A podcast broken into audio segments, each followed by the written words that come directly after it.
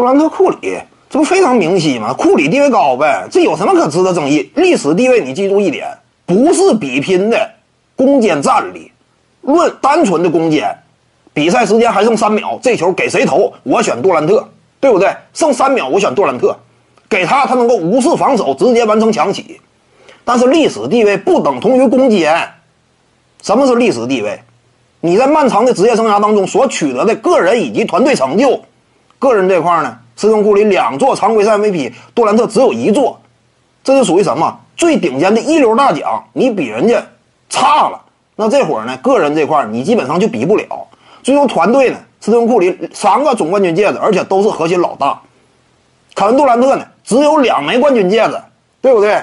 你这就戳一等吗？你说什么啊？凯文杜兰特他是老大呀，其实谁都能看出来，因为你个人成就这块压不住库里。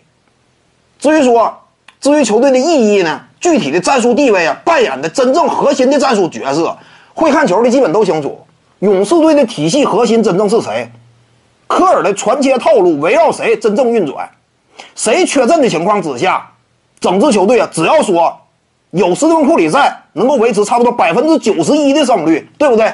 是不是这样？当时的数据啊，凯文杜兰特缺阵，勇士队打出了差不多百分之九十一的胜率，看没看出来？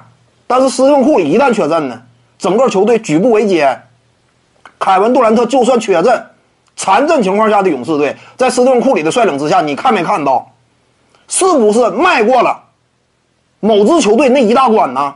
所谓什么？之前一整有一种论调认为，没有凯文杜兰特。打不过某支球队，最后时刻靠谁打过的？看没看到啊？是不是大舞台？西部决赛怎么四比零拿下的另一支强队开拓者呀？健康情况更加良好的开拓者呀？各位观众要是有兴趣呢，可以搜索徐静宇微信公众号，咱们一块聊体育。中南体育独到见解就是语说体育，欢迎各位光临指导。